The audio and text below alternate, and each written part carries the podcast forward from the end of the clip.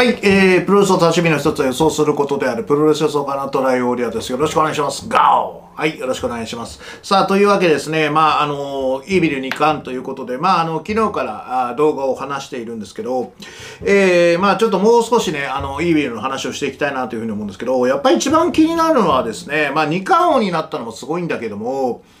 やっぱバレットクラブに入ったっていうことですよね。あの、まあ、代々やっぱりバレットクラブ入りするっていう時は、結構こう、ね、あの、衝撃を毎回受けるわけですよ。で、まあ、近年で言うと、その、健太選手ですね。まあ、昨年の G1 の時ですね、日本武道館2日目でしたっけね。あの、ちょっとこう、びっくりしましたね。タッチを拒否するっていうですね、まあ、まさかの展開。まあ、石井選手ですかね。石井智弘のね、タッチを拒否する。まあ、石井健太組ってもちょっと怪しかったんですけどね。うん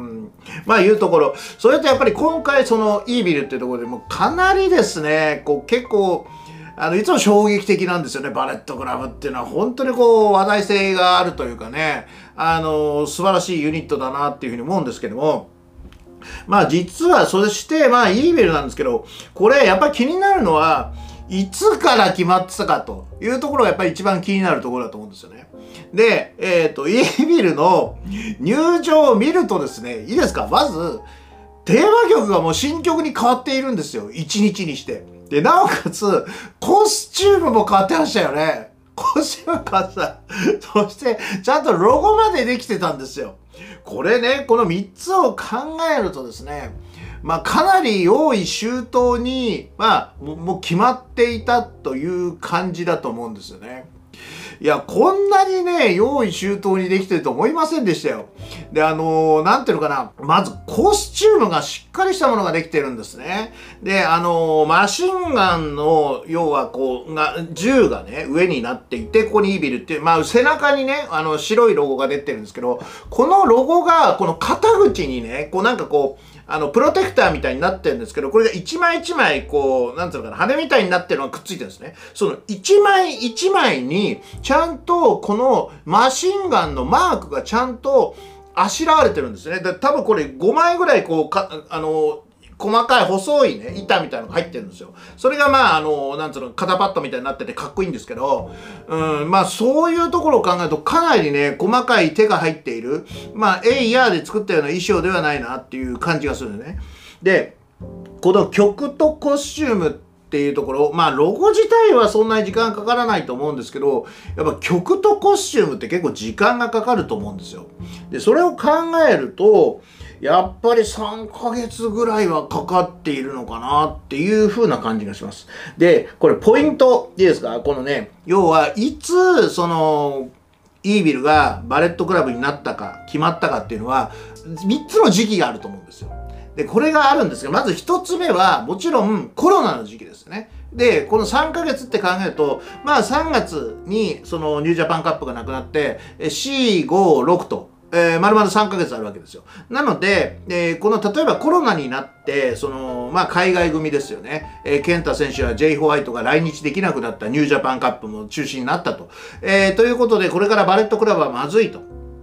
じゃあ、イービルにしようっていうふうに決まったっていうふうに考えても、これ十分問題はないと思うんですよ。まあ、3ヶ月ありますからね。で、そこからコスチュームを作ったりっていうのは。だからまずコロナの時期が一つ。で、これ二つ目はですね、えー、まあ、えー、この2月ですね。2月のその1日にまず石井選手に、こう札幌、雪の札幌でですね、負けて、まさかの3連敗しましたよね。いや、これがなんかね、ちょっとありえなかったんですよ。一時選手に3連敗すると誰もが思ってないですよね。最後にあそこにリベンジすると思いましたよね。でもあそこでまさかの3連敗をして、な、なおかつですよ。これ2月の20日に、えー、なんとですね、10人タッグですよ。いいですか？10, ?10 人タッグで、10人タッグで、イービルが、小島聡にフォール負けするんですよ。これが怪しい。これが怪しすぎるんですよ。10人タッグですよ。10人タッグで、イービルクラスの中堅クラスがですね、負けるなんて見たことないっすよ。見たことない。これが非常に怪しいんですよ。だから私はもう一つの案として、二つ目として、この2月の時点ですね。えー、まあその時点で、まああの、ちょっとイービルと。えー、来年はこうでこういくぞと。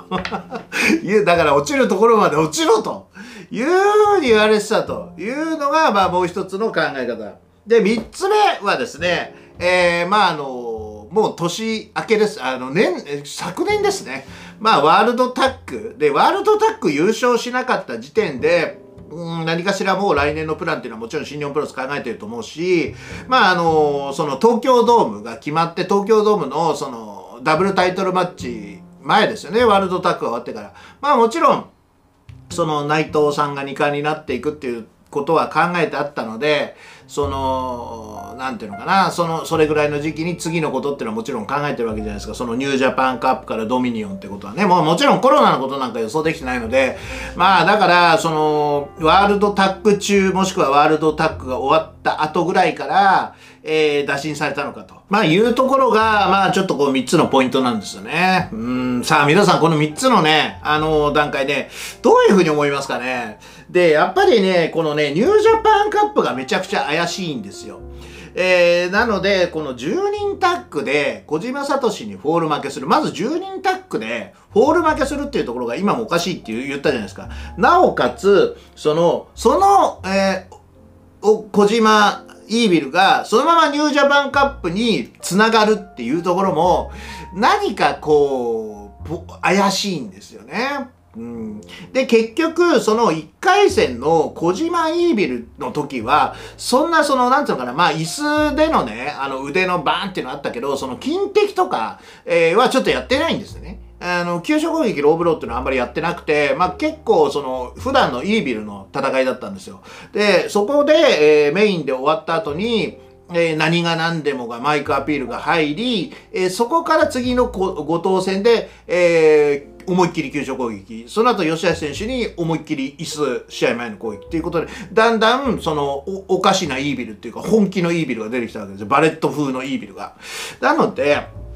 この小島イービルでやるぞっていうニュージャパンカップ1回戦っていうのは、なんかすごく決まっていたような気がするんですよ。で、これもちろん、あの、コロナ前の3月13日だっけ？あの、まあ、3月の、その、コロナ前のニュージャパンカップも1回戦はイービル小島なんですよね。だから、ここの、要は、10人タックから、えー、ニュージャパンカップまでっていうのは、この流れはね、なんかあらかじめ決まっていたんじゃないかなっていう、なんかこう、すごく怪しいんですよね。これやっぱ10人タッグで、うん、小島聡からフォール負けをするっていう、そこまで落ちる？これは、もう怪しすぎるよね。っていうところがね、まあ今思えばなんですけども、まあいう感じです。さあ、えー、この3つのね、あのー時期なんですけど、実はですね、あの、昨日から先日から発売している、えー、ノートである、えー、 EVIL2冠パック。私11日と12日の、えー、試合、えー、全大会を見て、イービルだけで10、11本でした。11本の動画、プラス、えー、イービル新テーマじゃんけん。えー、これで12本です。まあ、それ12本と言わないですけど、11本プラスじゃんけん映像のパックを作りました。第1本目の動画が、イービルのバレットクラブ入りはいつ決定したのかっていうのを予想して話をしていますので、えー、ぜひともね、あの、見ていただきたいなというふうに思います。はい、よろしくお願いします。さあ、全11本ですよ。いいですか？もう 結構ボリュームありますよ。自信があります。えっと、これね、本当にね、もう、魂込めて11本ね、あの動画作ったのでね、まあぜひ興味のある方はよろしくお願いします。さあ概要欄にありますがね、ノートの方にありますのでどうぞよろしくお願いします。さあ、えー、そしてその次は EVIL対、えー、高橋ヒロム4月25日のアイス大会ですね。えー、この後もアフターライブやります。 EVIL対高橋ヒロムっていうのをね、また話をしていきたいなっていうふうに思っております。でね、今回のそのイービル、えー、2巻パックを10本作れたのは、実はその11、12日に、まあアフターライブ、有料のライブをやったんですね。まあチケットト買っていただいた方、どうもありがとうございます。たくさん参加していただいてね。えー、で、今ちょっと早割りをやってるんですけど、これ7月25日もやるので、今販売してますのでよろしくお願いします。要はそこでね、やっぱり話をしたことによって、えー、まあ、あの、話が、考えがまとまったかなっていうのもあって10本になったんですね。で、これ実はですね、あの、この10本の動画の中には話していないことが実はライブの方で結構まだあるんですよ。あの動画で拾えてないこといっぱいあるんですよ。そのミラノさんの話とか、この机の話とかね、結構机の話が面白い。この辺の話はまだね、ちょっとライブでしか話してないこと、まだまだたくさんあるんですけど、えあとは現地に行ったオンラインサロンメンバーのね、その現地の反応の話とかね、えこれまたすごく興味深くて、今日シュープロを読んだんですけど、ちょっとその辺もまた、まだ書いていないんですよ。どこのメディアでも発信していない、えー、すごくとっておきの情報っていうのもね、あの、ライブの方で話されてるので、ぜひともライブのアーカイブね、えー、と、あの、ありますので、ぜひともこちらのね、パックも販売しておりますので、どうぞ興味のある方よろしくお願いいたします。あと、7月25日はね、えー、またアフターライブをやりますので、チケット、えー、昨日から販売しましたので、どうぞよろしくお願いします。えー、あとは、イエビル2巻パックは、え、一応今ね、3日間だけ早割っていうことでちょっと安くなってるんですね。えー、17日の金曜日までです。えー、土曜日から通常の値段になりますので、えー、どうぞよろしくお願いいたします。あとはね、もしかしたら、え、追加の動画を入れるかもしれません。購入している方はね、あの、ただで見れますのでね、あの、もしかしたら12本、13本ぐらいまでになるかもしれませんので、楽しみにしていってください。ちょっと週刊プロレスを今日読んでね、少しまたこう、思うことがありましたので、ちょっとお話をしようかなというふうに今考えておりますので、どうぞよろしくお願いいたします。ですので、え、今の2冠パック、え、はですね、まあ、購入の他に、えー、オンラインサロンに入会すれば見ることができます。えー、あとはですね、ノートの、えー、新日本プロレス動画で、えー、は見れます。ただこちらちょっとアフターライブのね、映像はないんですけれども、えー、どうぞよろしくお願いいたします。はい。というわけで最後までご視聴ご清聴の方どうもありがとうございました。ではまた次回の動画でお会いしたいと思います。ありがとうございました。アルベデッチまたらノープロレスリングノーライフタープロガー